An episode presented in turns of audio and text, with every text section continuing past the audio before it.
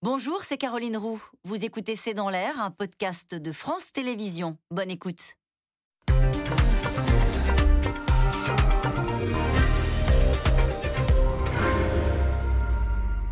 Bonsoir à toutes et à tous. Quelque chose s'est-il cassé avec l'Amérique? Kamala Harris, la vice-présidente des États-Unis, est en visite à Paris. Dans l'indifférence générale, la France n'a toujours pas digéré le coup dans le dos de l'allié américain dans l'affaire des sous-marins mais sur le terrain culturel également. L'Amérique devient moins lisible avec euh, des thèses complotistes et trumpistes toujours plus prégnantes au sein de la société américaine. Et de l'autre côté, ce mouvement woke sur les minorités opprimées qui interroge l'Amérique est-elle en train de s'éloigner de l'Europe, de la France? Quel est l'état de la relation entre nos deux pays? Alors la France est le plus vieil allié des États-Unis, a rappelé la Maison-Blanche, mais quel est notre avenir commun? C'est le sujet de cette émission de ce C'est dans l'air, intitulée ce soir Complot Trump-Wokisme quand l'Amérique fait sécession. Pour répondre à vos questions, nous avons le plaisir d'accueillir Nicole Bacharan. Vous êtes politologue, historienne, spécialiste des États-Unis. Votre livre Les grands jours qui ont changé l'Amérique est aux éditions Perrin. Marie-Cécile Nave, vous êtes politiste, spécialiste des États-Unis, directrice de l'Observatoire Genre et Politique, et vous êtes l'auteur de La démocratie féministe, c'est chez Kalman Levy. Gallagher Fenwick, journaliste franco-américain, directeur de la rédaction anglophone de France 24. Et enfin, Pascal Boniface, vous êtes directeur de l'Institut des relations internationales et stratégiques. Je cite votre ouvrage à paraître la semaine prochaine, La géopolitique tout simplement, c'est aux éditions Erol. Pascal Boniface, on commence avec vous. Kamela Harris à Paris, on l'a dit un petit peu dans, dans l'indifférence générale. Est-ce que vous diriez qu'on a l'impression que quelque chose s'est cassé dans la relation transatlantique? Oui, effectivement, il y a aussi le fait qu'elle n'imprime pas. C'est qu'on y a eu beaucoup d'espoir lorsqu'elle a été parvenue à la vice-présidence. Mais là, elle n'a pas vraiment fait ses preuves aux États-Unis, un taux de popularité très bas. Et en fait, on a l'impression qu'on l'envoie en France euh, pour faire un peu de cléothérapie, mais que c'est pas un personnage central et qu'elle n'a pas un poids réel. Et donc, effectivement, je pense qu'il y avait quand même, il y a une sorte de déception amoureuse de la France par rapport à l'équipe Biden. On espérait que la période Trump allait être refermée et que de nouveau, ça serait des relations fluides entre l'Europe, les États-Unis, le retour, euh, America is. Et on s'aperçoit que non, côté français encore un peu plus que les autres pays européens, puisque le terme de trahison a été employé pour parler de l'affaire des sous-marins. Il y a aussi une déception dans les autres pays européens, mais les plus vives en France, bien sûr. Et donc là, effectivement, on n'a pas l'impression, si ça avait été le président Biden qui avait été en France, on en parlerait énormément. Mais là, on a un peu l'impression que ce n'est pas un personnage de premier plan euh, qui vient en France et on en parle assez peu. Est-ce que vous diriez que ces deux grands continents, l'Amérique du Nord et l'Europe, s'éloignent un petit peu plus que, euh, que leur proximité au XXe siècle? Oui, effectivement, c'est vrai qu'il y a une sorte de, crise de confiance entre les deux parties, que une fois encore, on pensait que la période Trump refermée, on viendrait à une certaine normalité. On se demande maintenant, vu les événements qui se produisent aux États-Unis, si Trump a été une parenthèse ou si Biden est une parenthèse avant le retour à Trump. Et donc c'est bon. Et même Biden n'a pas, disons, euh, donné, délivré tout ce qu'il promettait. On se dit Trump est parti, c'est génial, mais qu'est-ce qui a changé réellement? Est-ce qu'il y a de nouveau euh, une fluidité, une confiance? Il y a non seulement l'affaire des sous-marins, mais il y a aussi quand même l'affaire de Kaboul. Se retirer de l'Afghanistan sans prévenir les alliés européens, dont beaucoup avaient des soldats et dont la plupart avaient des nationaux sur place. Donc effectivement, il y a une crise de confiance et on constate tout simplement que Biden est encalaminé. Il n'arrive pas, euh, ses plans de relance euh, sont réduits aux acquets. Il a une majorité qui est vraiment très faible et il n'arrive pas à négocier avec cela. Le Parti démocrate est euh, au bord de l'éclatement entre les modérés et les progressistes. Donc effectivement, on peut dire que Biden a suscité beaucoup d'espoirs qui se sont vite vite, vite refermés. Marie-Cécile Nave, Pascal Boniface se demandait si la parenthèse, ça n'allait pas être Joe Biden le Trumpisme, c'est vrai qu'en Virginie, je crois qu'il y a eu des élections partielles, c'est un Trumpiste qui les a gagnées. Le Trumpisme est un phénomène, enfin, est, culturellement installé aux États-Unis ça va durer, il va falloir compter avec euh, ce courant, j'allais dire. Oui, je le pense. Le Trumpisme sans ou avec Trump, il est toujours en embuscade, à essayer d'influencer euh, les élections en cours. Alors, le, nouveau gouverneur de Virginie euh, s'est démarqué de Trump, mais il a promis euh, un programme relativement trumpiste, hein, l'obsession euh, euh, identitaire sur l'école, sur les libertés individuelles, etc. Donc oui, le, trumpisme est, toujours là. Et puis il y a une Moi, ça fait 20 ans que je travaille sur les droites et l'extrême droite américaine et on voit un glissement très très régulier du Parti républicain vers, euh, sinon une tentation néofasciste, en tout cas une radicalisation très forte et une tolérance vis-à-vis de certains mouvements conspirationnistes qui, ont, eux, sont très très tentés euh, par le fait de renverser la démocratie. QAnon, par exemple, on en parlera sans doute tout à l'heure, est considéré comme un mouvement potentiellement terroriste par le FBI. Donc il y a toute une mouvance qui se nourrit de la théorie du complot, qui vise à renverser la démocratie, qui dit qui alimente le récit de l'élection volée en 2020 et environ 30 euh, à 40% selon les enquêtes d'opinion des électeurs de Trump en 2020, on rappelle que c'est 74 millions de personnes, considèrent que Biden n'est pas un président légitime. Trump peut revenir en 2024 D'un mot? On verra. C'est pas, pas complètement exclu. Il est dans un esprit de revanche, comme il était déjà dans un esprit de revanche en 2016 contre, contre Obama. La droite se radicalise. À l'opposé, Nicole Bacharan, est-ce qu'on peut dire qu'une une partie de la gauche se radicalise également Alors on a ce mouvement wokisme qu'on a du mal à comprendre parfois en France. C'est quoi? C'est euh, la, défense des minorités qui s'exprime, qui s'estime opprimée par une majorité ou par euh, la, majorité blanche, c'est ça? C'est vrai que c'est compliqué et ça se complique chaque jour davantage. Si je voulais euh, voilà, l'exposer de la manière la plus claire possible, disons qu'on a deux visions de l'histoire américaine qui s'opposent. La version classique de l'histoire américaine, c'est que vous avez au XVIIIe siècle des hommes des Lumières, Jefferson, Washington, etc., qui fondent une république euh, tous les hommes sont créés égaux, ils, ont le droit à la liberté, la vie, la liberté, la recherche du bonheur. Et cette vision, euh, ce projet américain était évidemment pour les hommes du XVIIIe siècle destiné aux hommes blancs, propriétaires, anglo-saxons, protestants. Parce que ce sont eux qui sont arrivés. Voilà. Mais euh, cette, ce projet américain il, a avancé dans l'histoire avec de plus en plus de groupes qui ont dit l'Amérique c'est une promesse et on veut faire partie de cette promesse. Euh, par exemple, le mouvement des droits civiques, le mouvement des suffragettes, l'inclusion extrêmement tardive des, des, Indiens dans la citoyenneté. Ça, c'est la version classique, disons, de l'histoire américaine. La version euh, que je qu'on qualifie de woke pour euh, Ça veut dire éveillé, hein. on est éveillé, on a réalisé quelque chose. Voilà, on a compris des choses, notamment sur euh, le sort des, des minorités. C'est que le projet américain dont je parle, il est intrinsèquement et uniquement raciste. C'est un projet raciste destiné à perpétuer un, racisme dit systémique, racisme d'État, et, la, difficulté que l'on a, d'abord, c'est très générationnel, hein, le point de vue euh, sur euh, qui est woke, qui, qui ne l'est pas, qui emploie le terme à bon ou à mauvais escient. Mais également, c'est une vision, c'est une analyse qui se veut complète du monde. Il y a une seule explication du monde, c'est ce racisme, c'est ce racisme central. Et si vous objectez, eh bien, vous, êtes, faites partie. blanc. Voilà, vous faites partie de l'oppression, quelles que soient vos opinions quelle que soit euh, votre révolte contre les injustices, si vous contestez l'analyse woke, vous faites partie de l'oppresseur.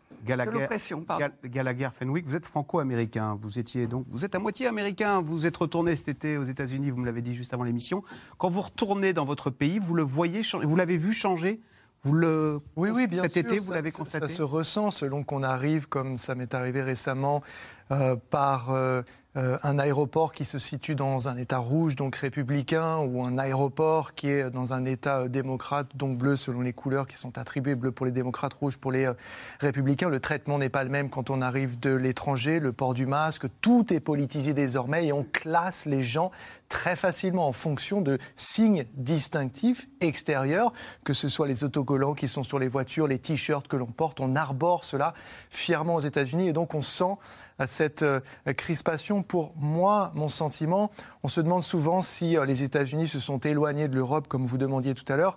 Moi, dans ma petite expérience, je trouve que les États-Unis se sont éloignés d'eux-mêmes en réalité. C'est-à-dire que euh, souvent, voilà, je, ne reconnais pas forcément les lieux, les conversations. Je vais vous donner un exemple très concret. C'est Thanksgiving la semaine prochaine, d'accord? J'ai dans ma famille des personnes qui sont à droite de l'échiquier politique. Je sais parfaitement. Et ça, ça n'était pas le cas avant. Que si je vais dîner avec elles, si je vais manger la dinde avec ma propre famille, il y a des sujets qu'il faut, faut éviter. Et il y en a de plus en plus. Il y a la politique, il y a les vaccins. Alors maintenant, on peut parler peut-être de sport, de temps, mais le champ de la conversation possible entre gens qui n'appartiennent pas, qui ne sont pas du même bord politique, c'est drastiquement réduit. Alors, comme une illustration de ce que vous venez de dire, Let's go Brandon, donc j'imagine c'est la nouvelle expression qui fait fureur aux États-Unis parce qu'elle est devenue le nouveau slogan des anti-Biden chez les conservateurs qui espèrent le retour de Donald Trump à la Maison-Blanche. Une expression qui illustre aussi la radicalisation de la droite américaine, alors que les premières condamnations, souvent sévères, tombent dans le procès de l'assaut du Capitole en janvier dernier. Voyez ce sujet de Magali Lacrose et Christophe Roquet. Le voilà, Brandon Brown, devenu malgré lui le déclencheur du retour des Trumpistes sur la scène médiatique et politique ce jour-là. Le pilote vient de gagner une course dans l'Alabama. Il est en direct à la télévision. Vous entendez les chants de la foule. Ils disent Allez, Brandon.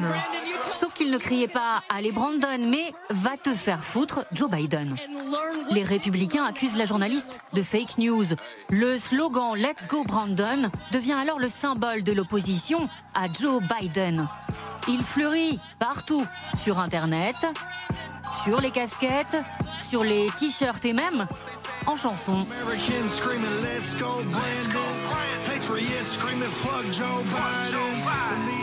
Ça ne pouvait pas mieux tomber pour les républicains. Début novembre, ils gagnent l'élection de mi-mandat en Virginie, alors que le président Biden lui-même s'était impliqué personnellement dans la campagne du candidat démocrate.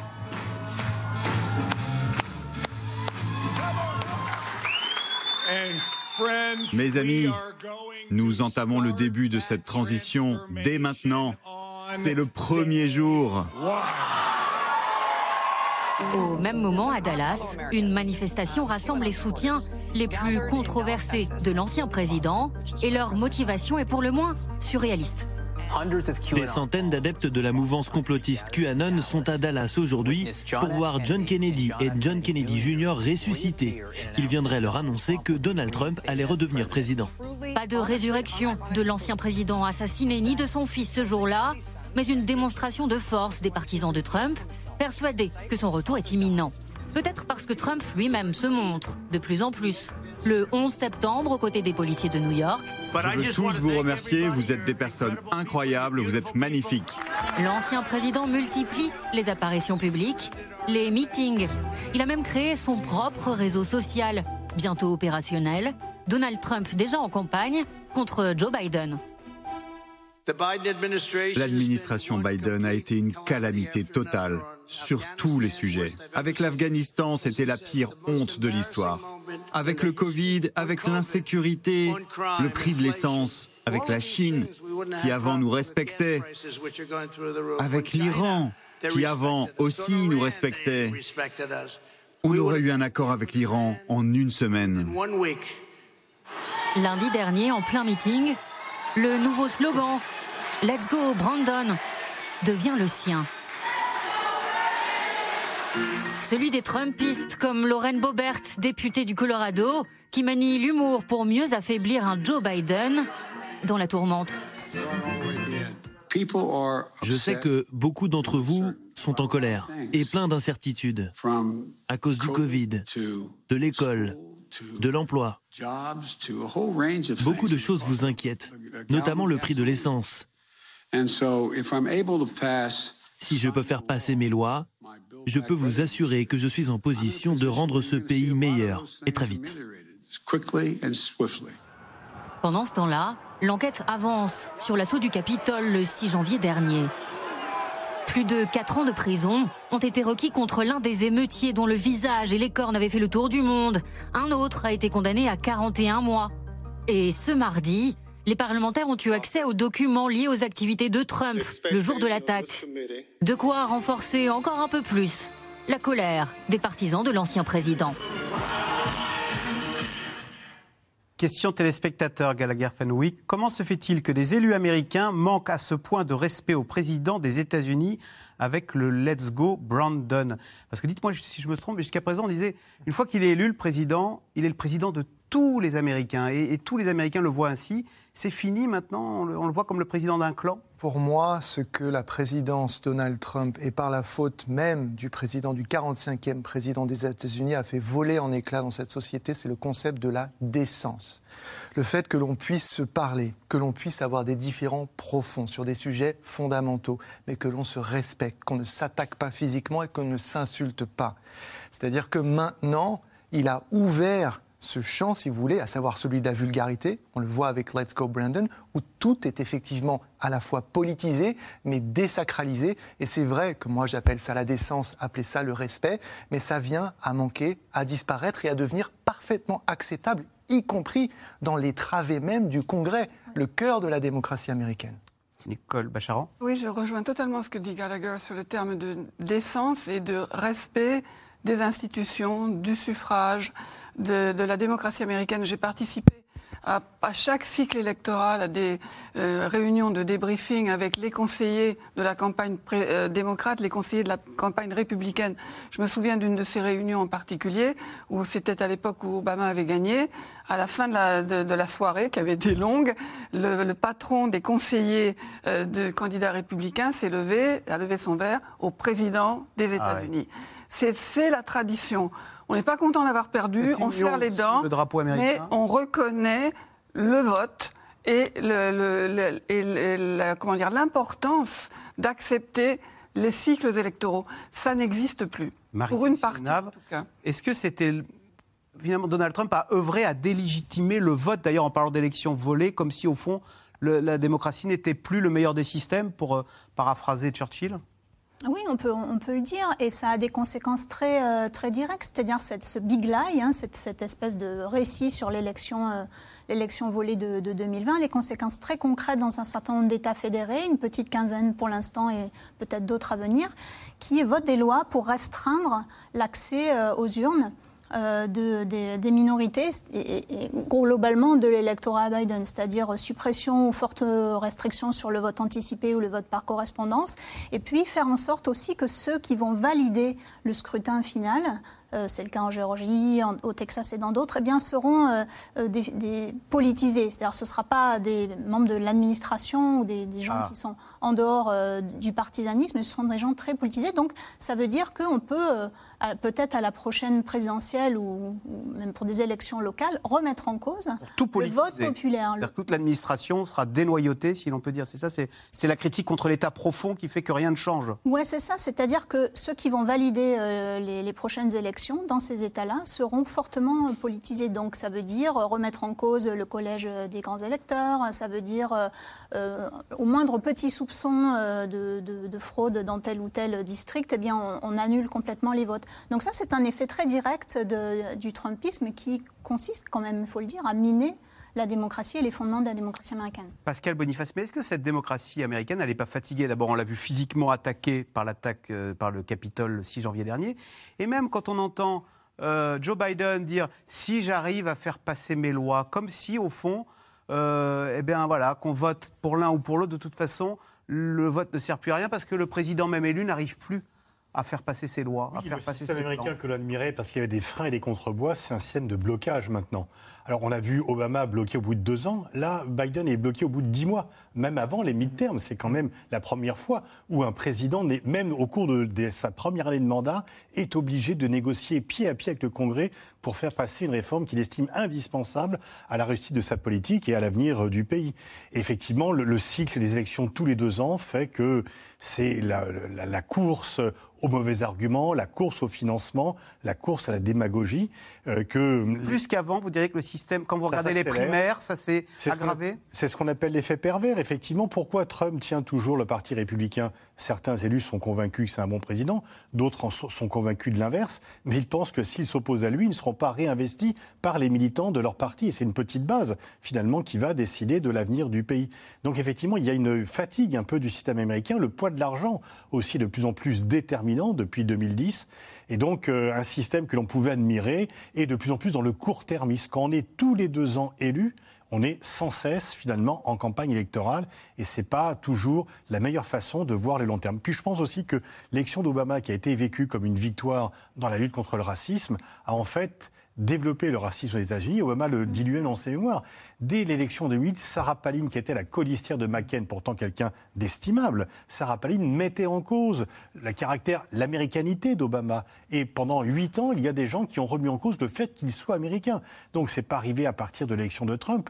Disons que le Trumpisme, la petite graine du Trumpisme, elle est née avec la victoire d'Obama il y a des Américains qui se sont dit c'est plus possible. celui qui a le premier remis en cause la voilà, le fait que, que Obama n'était pas un vrai Américain contre l'évidence. Contre l'évidence, il a donné son acte de naissance, il a donné tous les papiers, et la théorie selon laquelle il n'était pas né aux, aux États-Unis, qu'il était né au Kenya, et que donc il n'aurait pas dû être élu puisqu'il ne remplissait pas les critères, cette théorie-là a continué à se développer contre l'évidence même. Donc les preuves ne servent plus à rien. Euh, question téléspectateur, Nicole Bacharan. Est-ce que Donald Trump risque des poursuites judiciaires pour incitation à l'invasion du Capitole ou bien n'est-il plus concerné? Et au-delà de ça, est-ce que les Américains sont toujours très choqués par ce qui s'est passé au Capitole, qui est le temple de la démocratie occidentale hein, Je vais jusque-là. Hein. Je, prends, je commence par la deuxième partie et j'irai à la première ensuite. Oui, les Américains ont été profondément bouleversés par ce qui s'est passé au Capitole. Il y en a quand même une majorité, et euh, ma famille et moi on en faisait partie, je suis sûre que vous l'avez ressenti, euh, Gallagher, de la même manière c'était comme désacraliser une église si on est si on est croyant. Moi, je me souviens des visites où j'accompagnais euh, la classe de ma fille pour visiter à Washington tous les grands lieux symboliques de la démocratie américaine, la Maison Blanche, le Capitole, qui est le bâtiment le plus haut de, Washington. sur la colline, on n'a pas le droit de construire rien au-dessus parce que c'est la maison du peuple, là où euh, c'est vraiment le lieu le plus sacré de la démocratie américaine. Et voir un Parlement envahis par des émeutiers, c'est des images terrifiantes. Et quand on, aux États-Unis, c'est hyper choquant. Vu d'Europe, c'est au-delà. on, a, on a vu une tentative d'invasion du Reichstag euh, l'été précédent, à l'été 2020. C'est incroyable comme la, sémantique a changé. Vous parliez tout à l'heure de tentation néo-fascisante euh, chez une partie de la droite américaine. À Berlin, il y avait déjà les, bannières de, QAnon, de la, de la mouvance complotiste. Et la première partie de la question... Voilà, il risque quoi, Trump? Il risque quelque chose ou pas avec l'invasion du Capitole, comme l'ayant incité? il joue la montre à un point inimaginable. Il a une armée d'avocats et il, chaque point il y, a, des enquêtes au Congrès, il y a des enquêtes judiciaires. Chaque point de droit est soulevé, tortillé, etc. Chaque Donc il risque quelque chose s'il joue la montre. Il risque ou il risque pas, parce que chaque élément ira à la Cour suprême finalement. Est-ce que les parlementaires ont le droit de demander tel et tel document? Est-ce que le juge est compétent pour euh, demander de voir les conseillers de Trump et ce qu'ils faisaient dans ces jours qui ont précédé le, le, 6 janvier? Ce qui fait que si tout ce qui arrivera à la Cour suprême, il a quand même, il faut bien dire, il, il a une majorité de, euh, trois voix à la Cour suprême. On est à 6 contre 3. Donc je ne suis pas sûr qu'à l'arrivée, il risque réellement quelque chose. Gallagher Fenwick, c'est vrai que ce 6 janvier, on a vu une horde j'allais dire d'excité, mais c'était plus que ça, hein, prendre d'assaut le Capitole. Euh, on a parlé, dans le euh, reportage de Magali Lacrose, on a parlé de ce fameux phénomène Q Enon, qu'on ne connaît pas tellement.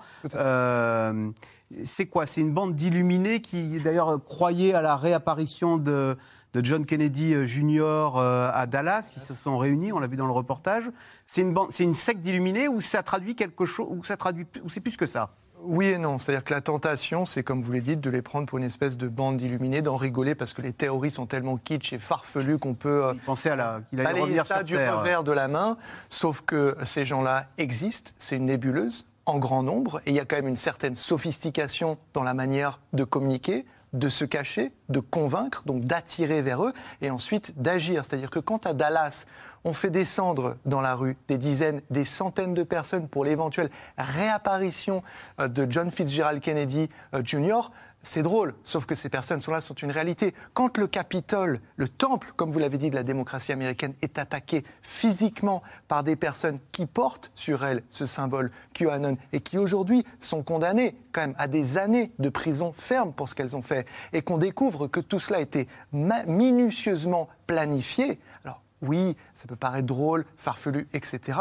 Mais sauf que c'est un mal qui gangrène la société américaine et pas seulement. Il est arrivé ici, de ce côté de l'Atlantique aussi. On, va en parler. Marie-Cécile Nave, euh, sondage du Pew Center, 15%, hein, 15 des Américains épousent les thèses de QAnon. Donc on est plus dans la secte. On est quoi C'est un début de milice, un début de, un début de quelque Métastase. chose hein? Métastase, c'est pas mal. Oui, c'est conspirationnisme d'extrême droite. Comme je le disais tout à l'heure, le, FBI considère que c'est un mouvement potentiellement terroriste. Terrorisme les, intérieur. Les actions, les actions au Capitole peuvent être qualifiées de terroristes. Qu'y a-t-il derrière QAnon? Est-ce qu'il y a un chef ou bien c'est une mouvance Il y a des dire. Pardon. Vas-y, vas-y. Non, il y, a, il, y a, des individus, si vous voulez, qui au début bon, ont essaimé sur euh, 4chan, euh, des réseaux comme cela, euh, cryptés, parallèles, euh, qui sont peu connus d'un public non initié. Et puis ensuite, il y a probablement eu des gouvernements étrangers, peut-être la Russie, qui ont profité, si vous voulez, de la prolifération de ces théories pour les, les, les pousser, les multiplier. Et puis il y a la faillite aussi quand même des réseaux sociaux, des grandes entreprises qui ont laissé les algorithmes permettre à tout cela, encore une fois, de se propager, d'essaimer et d'atteindre le plus grand nombre, avec des personnes convaincues, des personnes qui hésitent et des personnes sans doute comme le celles qui, sont ici, qui rigolent. Le modèle économique des réseaux sociaux et d'un certain nombre de, de, chaînes de télé, mais aussi de radio, euh, euh, c'est le clash, c'est le buzz. C'est l'hystérie, oui. Oui, c'est le clash, c'est le buzz, c'est la, la polémique perpétuelle. Et là, on est dans le, on est dans le temps court, on est dans le euh, dans l'invective, dans l'insulte, alors que de l'autre côté, vous avez Biden qui est lui dans le temps long il a besoin du temps long pour faire, euh, pour faire ses réformes et pour réhabiliter la démocratie. Il, dit d'ailleurs qu'il veut une démocratie exemplaire. Donc ce sont deux choses qui, de, de moments ou de, de caractéristiques de l'Amérique contemporaine qui, qui, qui, ne, qui sont orthogonales l'une à l'autre. Quoi.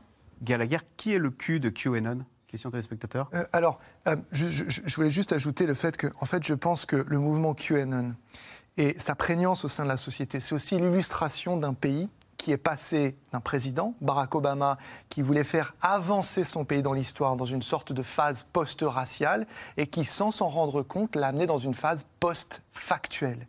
C'est-à-dire que euh, des candidats comme Hillary Clinton euh, et aujourd'hui le président Joe Biden essaient de gouverner par les faits la science, la médecine, etc., face à des gens qui sont ivres de leurs émotions et de ces théories. Deux, questions idiotes. Pourquoi, quel rapport entre Trump et JFK, puisqu'apparemment les, les, et, d'où vient le cul de QAnon Ça, c'est stupéfiant parce que les pro-Trump, s'ils avaient vécu à l'époque de JFK, mais c'était leur pire ennemi. Et là, ils s'attendaient à un ticket Trump-JFK euh, qui reviendrait sur Terre. À, Dallas, en 63, mais Kennedy était haï. On lui a dit de tous les côtés, n'allez pas à Dallas. Il y avait des affiches, euh, Wanted for Treason, euh, recherché pour, pour trahison. On appelait Dallas la cité de la haine. Il n'y a pas pire opposant, si j'ose dire, à ce que représentait Trump, ce que représentait euh, euh, Kennedy. mais je pense que l'essentiel, c'est que l'assassinat de Kennedy est l'objet de tellement de théories que dans un monde complotiste, ça a toute sa place sans aucune logique politique. Complotisme, euh, polarisation des extrêmes. Pascal Boniface, on, on a coutume de dire que ce qui arrive aux États-Unis, traverse l'Atlantique et finit par arriver en France Est-ce qu'on en voit les, germes? Bah, Quand on regarde certains débats télévisés, quand on voit certaines déclarations euh, des protagonistes politiques, quand on voit des commentaires, on se dit que oui, on n'a pas tellement de leçons à donner aux Américains, puisque euh, on subit également euh, le, fait que des gens ne puissent pas se parler au sein de la même famille dont vous faisiez allusion. On a aussi ça. Il y a, de moins en moins, de plus en plus, les gens ne vont voir que ceux avec qui ils sont d'accord. Il y a de moins en moins euh, heureusement cette émission existe, mais il y a moins en moins de débats euh, contradictoires possibles. Donc effectivement, et l'on voit pas seulement euh, en France, dans de nombreux pays, il y a effectivement une prime à la radicalité et qui se nourrit et finalement, celui qui n'est pas d'accord avec vous n'est plus un contradicteur, ça devient un ennemi à abattre parce qu'il est dangereux, il est perçu comme étant dangereux. Donc il y a effectivement une crise de la démocratie parce que la démocratie, c'est le respect. Et effectivement, c'est féliciter celui qui gagne parce que on se dit que notre tour viendra, et que donc les bases mêmes du, du pacte démocratique sont remis en cause. Axel, juste une chose, vous avez demandé à plusieurs reprises, mais qui est ce Q? Oui, de QAnon. Voilà, quand même. Apparemment, ça a commencé avec des tweets et des, des posts d'un personnage qui signait Q, euh, juste une lettre en disant qu'il était un membre de la haute administration très très informé. Et à plusieurs reprises, on a cru savoir qui c'était, on n'est pas tout à fait sûr, et il semble plutôt que ce soit un groupe de personnes, différentes personnes qui adoptent ce, Hmm. cette pseudo-identité de Q. Donc on n'en sait pas Parce plus. cette Voilà. idée qu'il y aurait un complot des élites. Euh, Pédophile, euh, pédophile Pascal, cette année. Pascal Boniface, Joe Biden avait été élu avec la promesse de guérir cette Amérique. Oui. Euh, ça, fait, on va, ça va faire près d'un an qu'il est à la Maison-Blanche.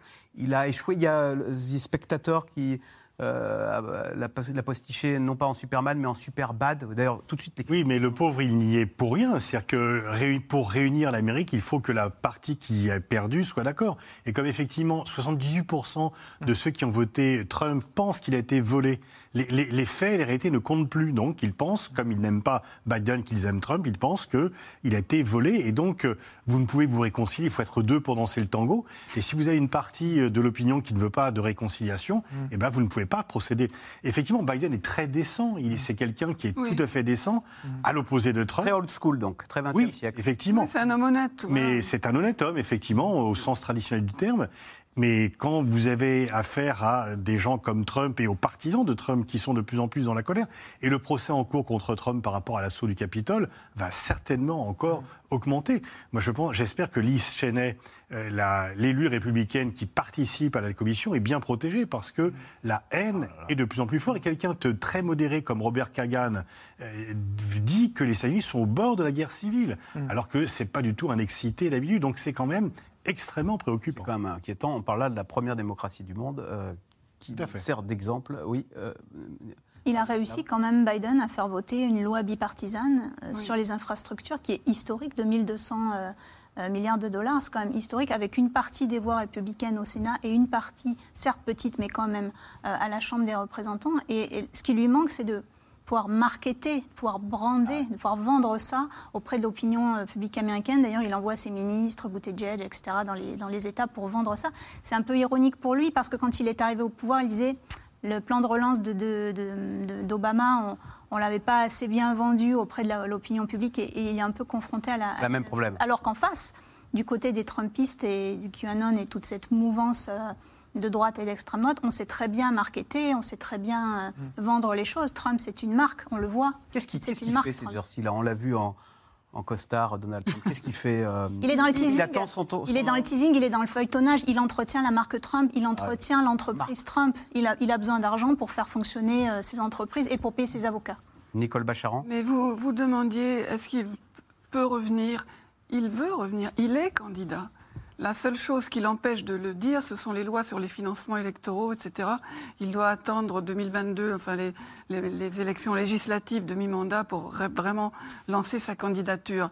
Mais s'il est en bonne santé, s'il ne se passe pas un événement indépendant de sa volonté, Comme une condamnation pour le Capitole par exemple, il veut être candidat en, en- en 2024 et à l'heure actuelle, dans les sondages sur de potentiels candidats républicains, il est toujours très, il a, très il a largement toujours le tête. parti à sa main. Il n'y a pas des républicains qui veulent s'en débarrasser. euh, Si. qui voudraient bien, il y en a même qui voudraient prendre sa place, il y en a qui cherchent à limiter en se disant on peut incarner le futur, la jeunesse en, en quelque sorte, mais les, les gens qui ont voté Trump veulent Trump, il y a un culte de la personnalité autour de cet homme-là. Donc lui, il est candidat pour 2024 s'il n'y a pas de problème entre-temps. Un culte Trump, on peut toujours acheter des casquettes, des mugs Trump, des foulards, des tout ce qu'on veut. Mais au défi aujourd'hui de me donner le nom d'un républicain autre que Trump. Donald Trump. D'accord? C'est aussi simple que cela. C'est le cas pour nous, c'est le cas pour beaucoup d'Américains. C'est de très loin la plus grande force à droite de l'échiquier politique. C'est indéniable.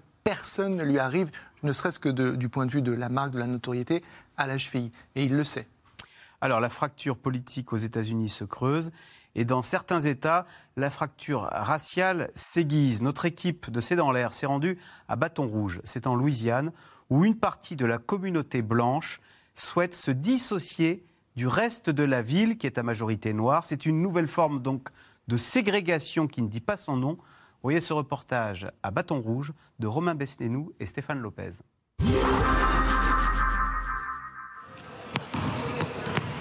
Un terrain de basket flambant neuf, du matériel dernier cri, des élèves modèles, mais surtout riches et blancs. Cette école de bâton rouge en Louisiane symbolise le rêve d'une partie des habitants de la ville. Rester entre soi, devenir indépendant. On travaille dur tous les jours pour être l'élite de cette ville. Pour préserver son élite blanche et rester loin de la majorité noire de Bâton Rouge, ce quartier riche du sud de la ville a une solution radicale faire sécession. On a voté pour se séparer de Bâton Rouge et créer notre propre ville qui s'appellera Saint-Georges. L'idée en étant indépendant et plus petit, c'est d'être plus performant.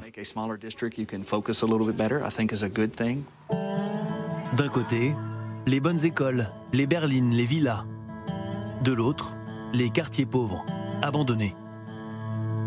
Si le projet voit le jour, Saint-Georges s'établirait sur la partie la plus riche de Bâton Rouge, composée à 90% de blancs. Contrairement au reste de la ville, à large majorité noire, 55%. Blancs et noirs, riches et pauvres, séparés. Aussi incroyable que cela puisse paraître, les partisans de Saint-Georges s'appuient sur une loi de l'État de Louisiane qui leur permet de créer leur propre ville. Étape décisive, le référendum remporté en 2019. Voici les résultats du vote pour la création de Saint-Georges. 54% contre 46%, 8 points d'écart. On a gagné haut la main. Cet admirateur de Donald Trump est le leader du projet Saint-Georges. Il réfute toute motivation raciste et avance plutôt un argument économique. Les habitants de Saint-Georges gagnent deux fois plus que les autres.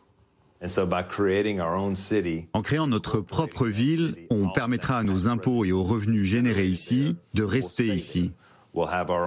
Ils n'iront plus vers d'autres parties de la ville. On aura notre propre maire, notre conseil municipal. On pourra décider de ce qui est mieux pour nous.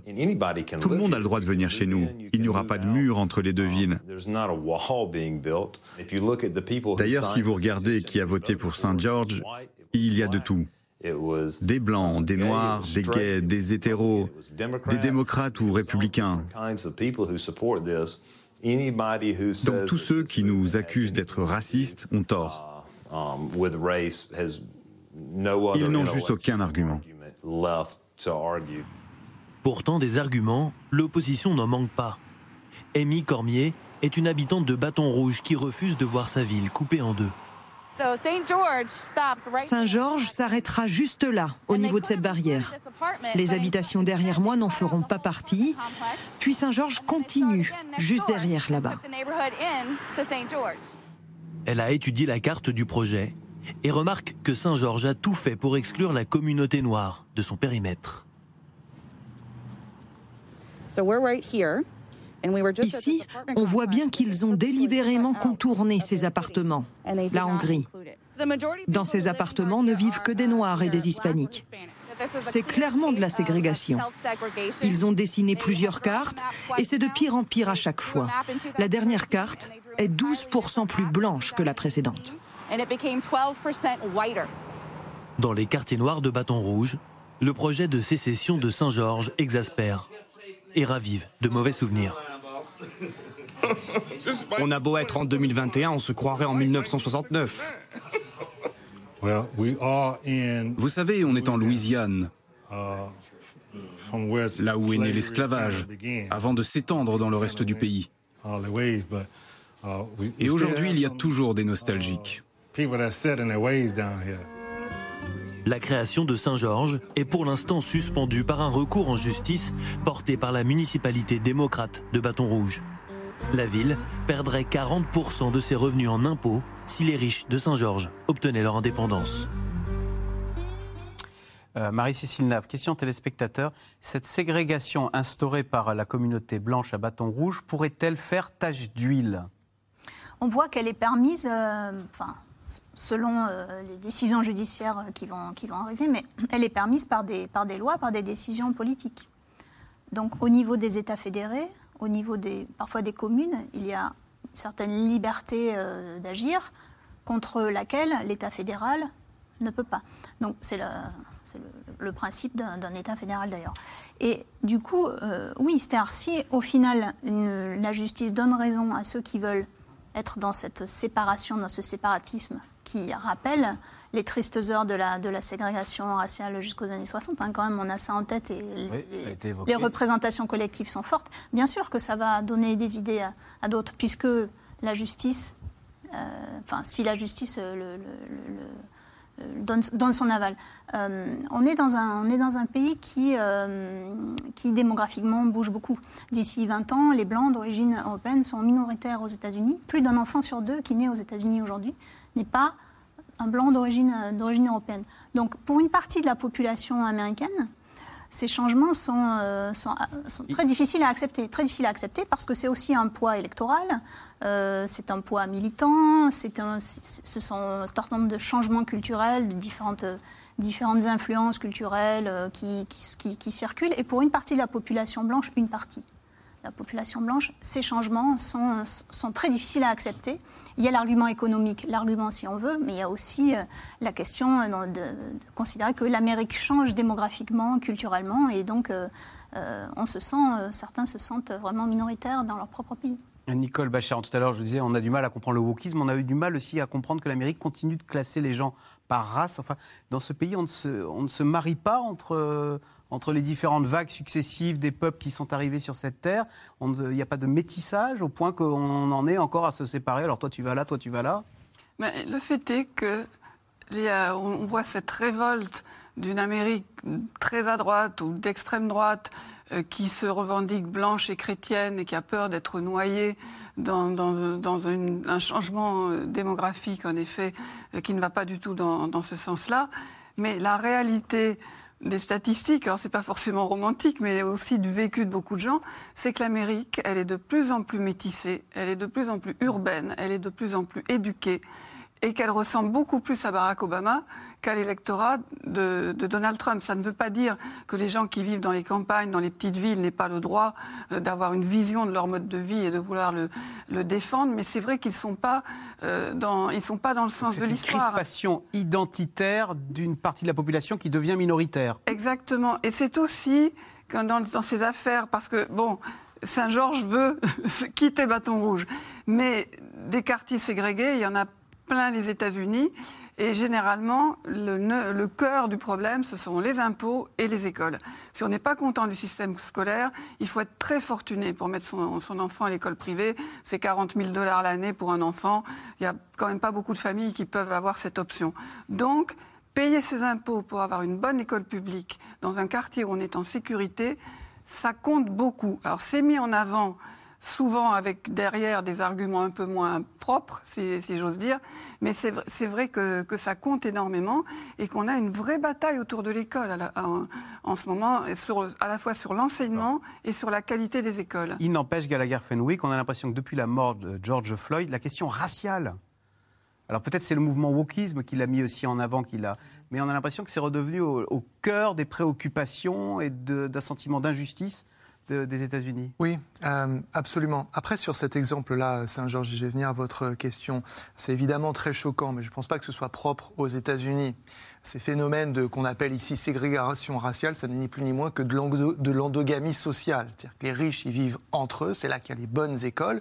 Et il y a fort à parier que quand eh bien, euh, des Noirs de bâton rouge réussiront, montrent leur entreprise, feront de l'argent, etc., ils iront vivre chez les Blancs à Saint-Georges. Il n'y a pas de loi qui interdisent euh, des Noirs d'aller à Saint-Georges. Ça, ce serait véritablement ségrégation. C'est une ghettoisation plus qu'autre chose. De riches qui se trouvent être euh, de la même race ou ethnie, entre guillemets.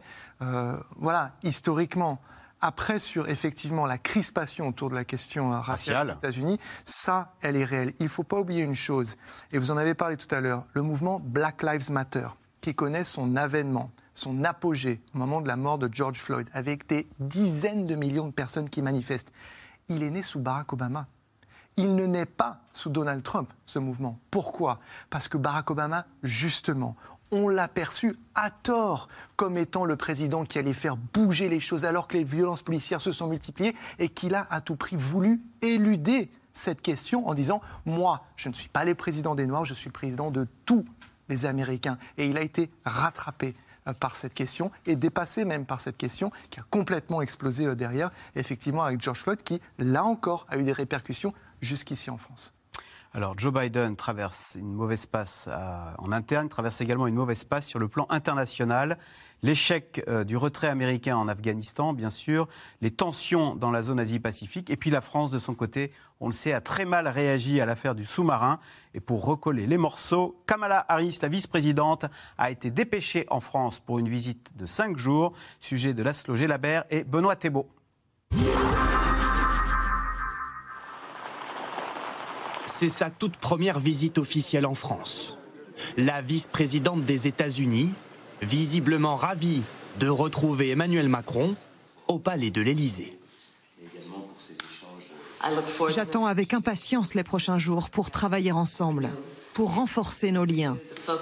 Notre partenariat a toujours été bénéfique pour le peuple de France, le peuple des États-Unis et le monde entier. Pendant cette longue visite de cinq jours, Kamala Harris va enchaîner les déplacements. Comme hier, lors des commémorations pour l'armistice de 1918. Kamala Harris en opération séduction. Sa mission Sceller la réconciliation entre Paris et Washington, en pleine crise diplomatique. Depuis que les États-Unis ont torpillé un méga contrat de sous-marins initialement passé entre la France et l'Australie, les relations sont tendues. Vous en voulez aux Américains? Parce que euh, cette décision unilatérale, brutale, imprévisible. Ça ressemble beaucoup à ce que faisait M. Trump. Joe Biden le reconnaît, la façon de faire a été maladroite. Un faux pas de plus sur la scène internationale, où le président des États-Unis est déjà en difficulté depuis le retrait chaotique des troupes américaines en Afghanistan.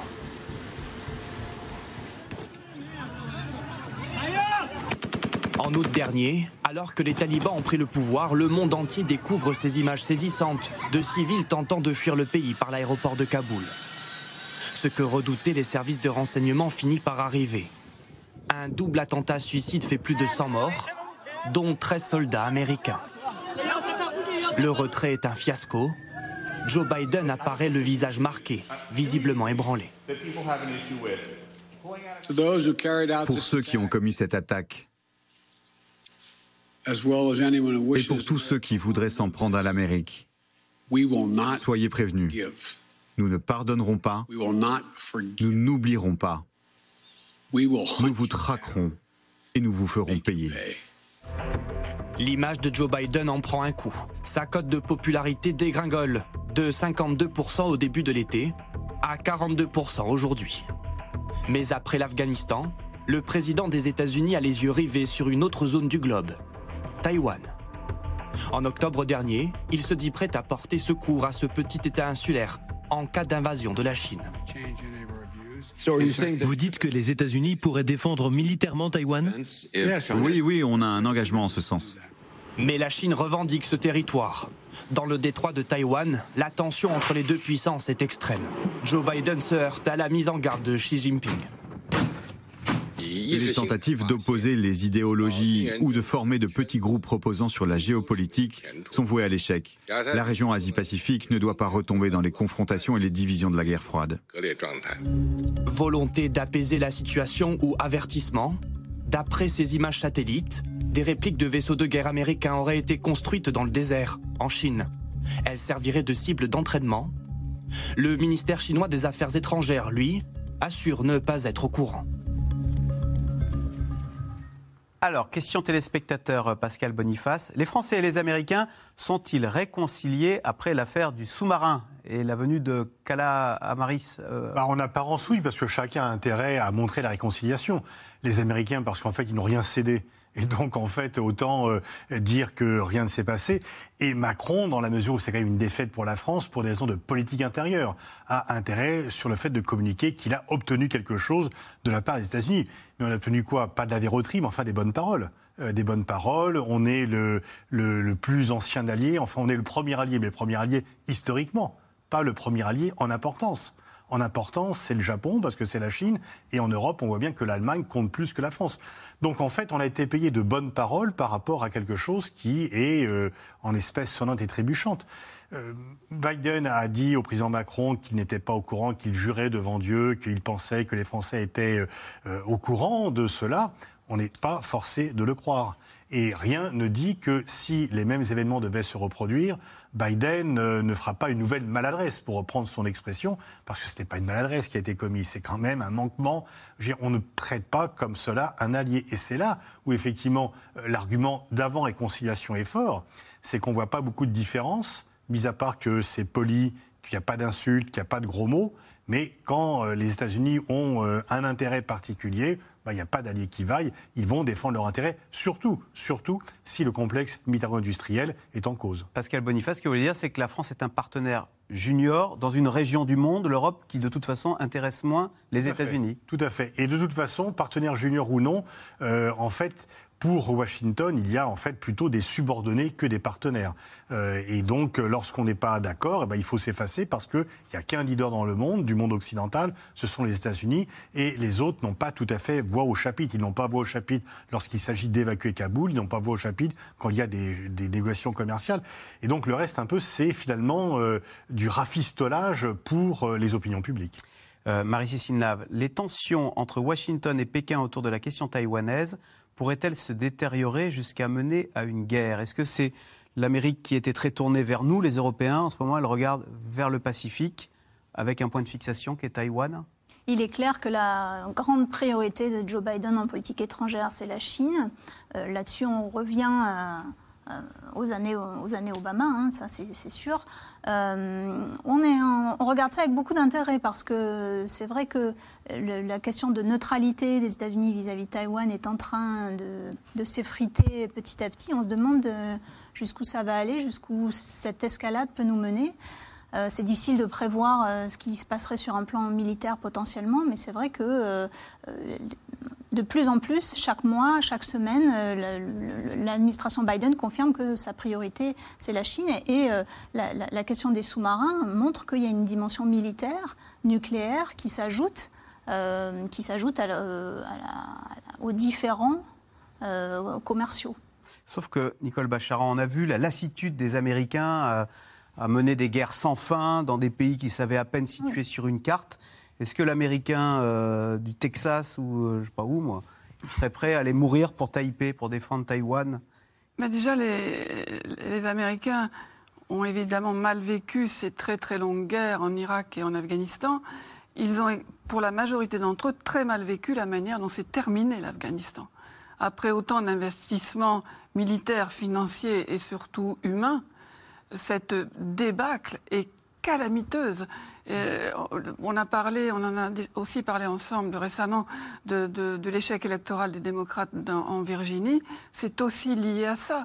Les, ah. vétérans, euh, ils sont très nombreux en, Virginie, donc ont participé à la guerre en, Afghanistan, ont été écœurés. Parce que ce sont des gens qui croient à leur mission, qui ont protégé des populations, qui ont tissé des liens. Il y en a, qui se sont mariés, qui ont eu des enfants. Et le prestige de l'armée américaine dans le monde L'abandon, l'abandon d'une population qui avait cru, euh, dans les, au moins dans les villes en, Afghanistan, à ce, nouveau euh, mode de vie auprès des États-Unis. Bon, au milieu de tous ces drames, quand j'ai vu ces images, je me suis dit Joe Biden ne s'en relèvera pas. Et ce qu'on voit aujourd'hui, c'est un monde où plus personne n'a peur de l'Amérique. Mais c'est open bar. Euh, Vladimir Poutine masse des troupes à la frontière ukrainienne, de nouveau. Euh, Loukachenko euh, crée cette crise à la frontière entre la, Pologne et, et la. Et la, plupart du gendarme américain. Le Soudan fait un coup d'État en, en, montant à la face de l'envoyé euh, spécial américain qui essayait justement d'empêcher ce coup d'État. Plus personne n'a peur de l'Amérique. Alors Taïwan, c'est le point de bascule. Parce que Taïwan, c'est énorme. On, peut, on ne peut pas toucher à Taïwan. Et il ne faut pas croire qu'il n'y a que les Américains qui s'en préoccupent. Il y a déjà les Taïwanais, il y a tous les pays asiatiques de la région qui sont très inquiets sur leur propre sort. Il y a nous aussi, parce que Taïwan, c'est le producteur principal de ces fameux semi-conducteurs, dont on ne peut pas se passer. Dans les voitures, Peu de pays savent faire, qui nous manquent dans toute notre, dans toute notre production. Donc le risque immédiat, me semble-t-il, pour Taïwan, c'est beaucoup plus un scénario à la Hong Kong, petit à petit paralyser le système de l'intérieur, que franchement une agression militaire chinoise. Mais avec l'accumulation d'armements, l'accumulation d'enjeux et de tensions, on ne peut jamais exclure hum. Pascal, quelque chose de plus grave. Pascal Boniface, ça peut déraper sur un malentendu avec euh, des, euh, militairement à Taïwan? Les grosses guerres ont été déclenchées de façon accidentelle ou involontaire. Mais là, il y a quand même une dissuasion. Et puis, euh, la Chine n'a pas intérêt à faire mourir ses clients. Si l'Europe est en crise économique, ce sont les clients de la Chine. Euh, la légitimité de Xi Jinping, elle est surtout par la réussite économique. S'il provoque, en voulant envahir Taïwan, une crise économique mondiale, euh, le patriote chinois sera content trois minutes, mais le consommateur chinois sera vite assez mécontent et va se retourner contre son propre régime. Donc, il ne peut pas jouer à cela. Mais il veut effectivement faire monter les enchères pour des raisons de politique intérieure, parce que c'est une cause sacrée en Chine, pour montrer les muscles. Il n'y aura pas de guerre, il n'y a même pas de blocus, mais parce que la Chine a besoin de cela. Mais on voit bien que la Chine est de plus en plus dans une volonté de puissance. C'est plus la Chine, la, montée en puissance pacifique, c'est oublié. Euh, Xi Jinping affirme haut et fort qu'il veut devenir le numéro un, que la Chine sera le numéro un. Et effectivement, euh, alors heureusement, l'objectif de la révision, c'est 2049, donc ça laisse un peu de temps. Gallagher Fenwick, quand on dit que l'Amérique est moins tournée vers l'Europe et davantage vers la Chine, on le sent. On sent quand on est aux États-Unis, on le, on le voit que la préoccupation, on se tourne vers la Chine, c'est une préoccupation numéro un. Absolument. Il y a une illustration. On revient sur l'affaire des euh, sous-marins. Donc j'ai dans mon bureau de manière, euh, si vous voulez, permanente CNN, la BBC, France 24. Et euh, alors, évidemment, sur les médias français, l'affaire des sous-marins, ça faisait la une partout. Et je vous assure qu'il a... On sent qu'on va être blessé. Allez-y. Il, a fallu, il a fallu des jours pour que les Américains en fassent une brève. Par rapport à ce qui se passait, non, mais du côté français, cette ouais, et qu'on explique que voilà, ça devait revenir aux Français et qu'ils étaient en droit. Ils n'étaient pas contents. Passablement, oui, exclusivement, exclus, voire euh, lésés dans cette affaire. Donc, euh, Allez, tout de suite, on revient à vos questions. Sont les États-Unis dans la gestion de l'épidémie de Covid? Ben, Ça va. les, contaminations ne cessent de baisser depuis septembre. Il y a quand même un petit problème au niveau des, hum, de la vaccination. Il y a un petit plafond. petit plafond au niveau de la vaccination parce que ceux qui ne se font pas vacciner maintenant, c'est soit les plus jeunes pour des raisons euh, médicales que l'on connaît aussi de, ce côté-ci de l'Atlantique. Euh, oui, et puis parce que la vaccination des enfants est, encore sujette à, discussion, mais aussi parce que vous avez une frange quand même relativement importante de la population américaine, surtout républicaine, voire très très républicaine, qui est hostile au vaccin, au masque, aux gestes barrières. Même le vaccin nous a expliqué tout à l'heure, Gallagher Fenwick, on peut même pas en parler euh, le, aujourd'hui. Mais les contaminations diminuent quand même. En 2024, quel candidat démocrate pourra s'opposer à Trump? Alors, Nicole Bacharan, ça va être la vice-présidente euh, Alors, déjà, Joe Biden dit qu'il se représentera. Ah, il dit qu'il se représentera. Et il est obligé de le dire, parce que le jour où il dit je fais un seul mandat, euh, je passe la main en, 2024, il ne compte plus. Il est balayé de l'échiquier politique. Il ne peut plus rien faire passer au Congrès. Et tout le monde regarde. Déjà à partir de 2022, il va y avoir des primaires très difficiles de continuer à exister politiquement. Donc je ne sais pas s'il veut se représenter, je ne sais pas s'il pourra, mais c'est ce qu'il dit aujourd'hui.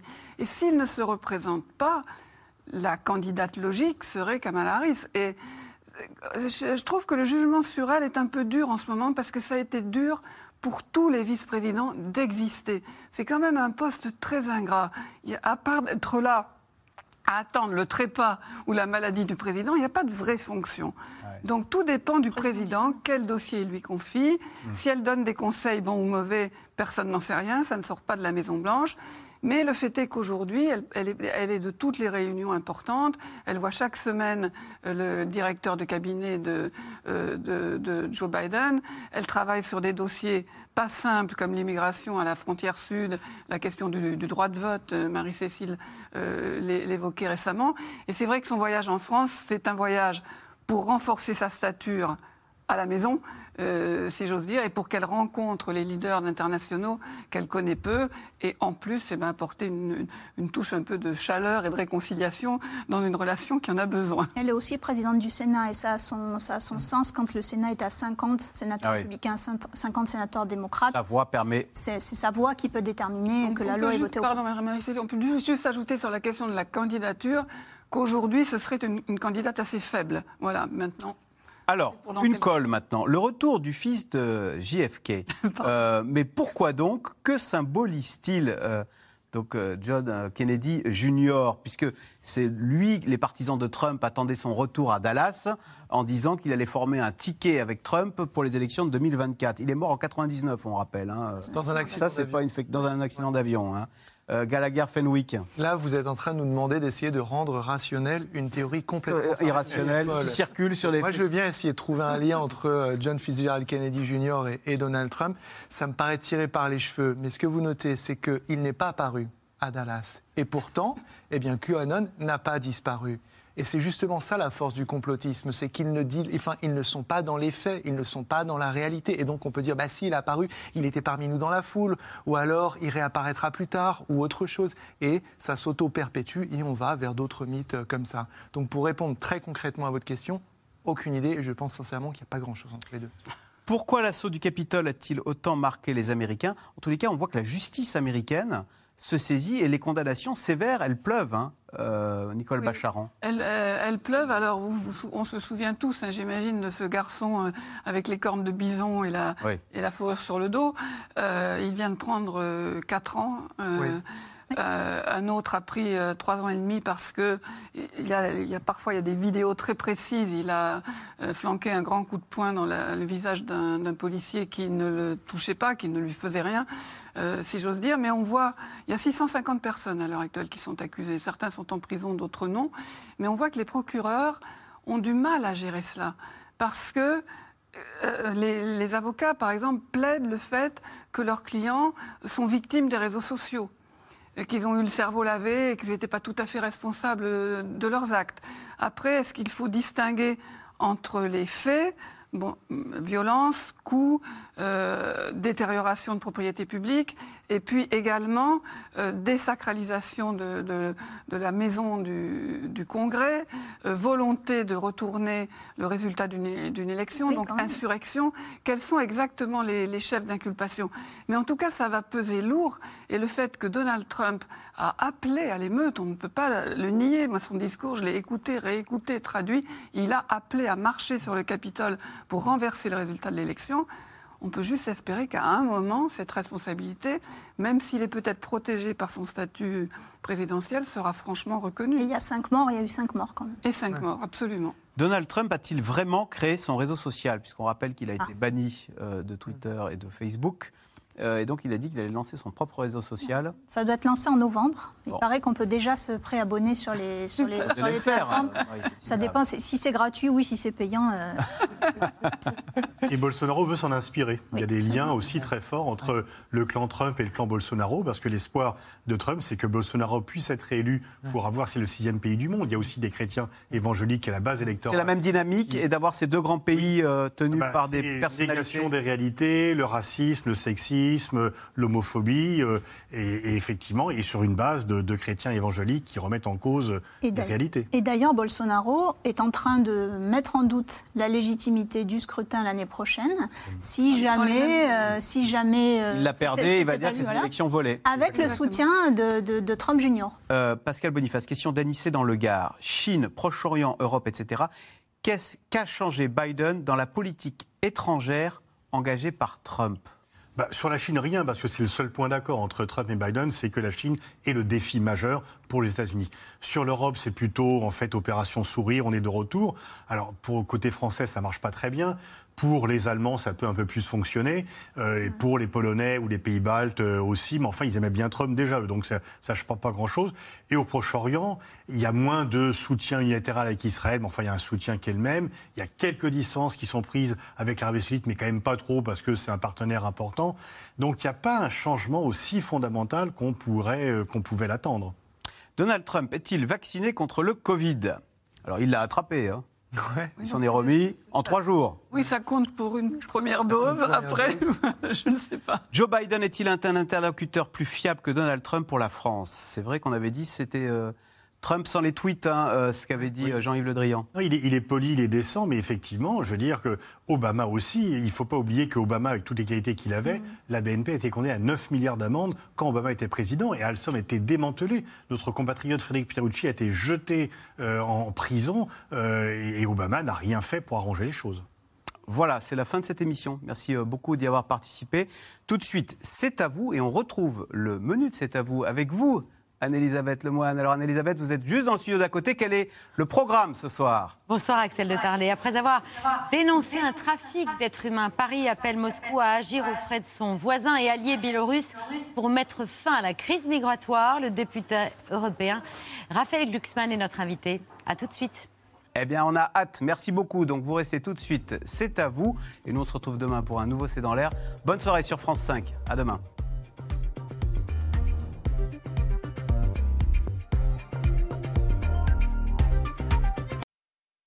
C'était C'est dans l'air, un podcast de France Télévisions. Alors s'il vous a plu, n'hésitez pas à vous abonner. Vous pouvez également retrouver les replays de C'est dans l'air en vidéo sur France.tv.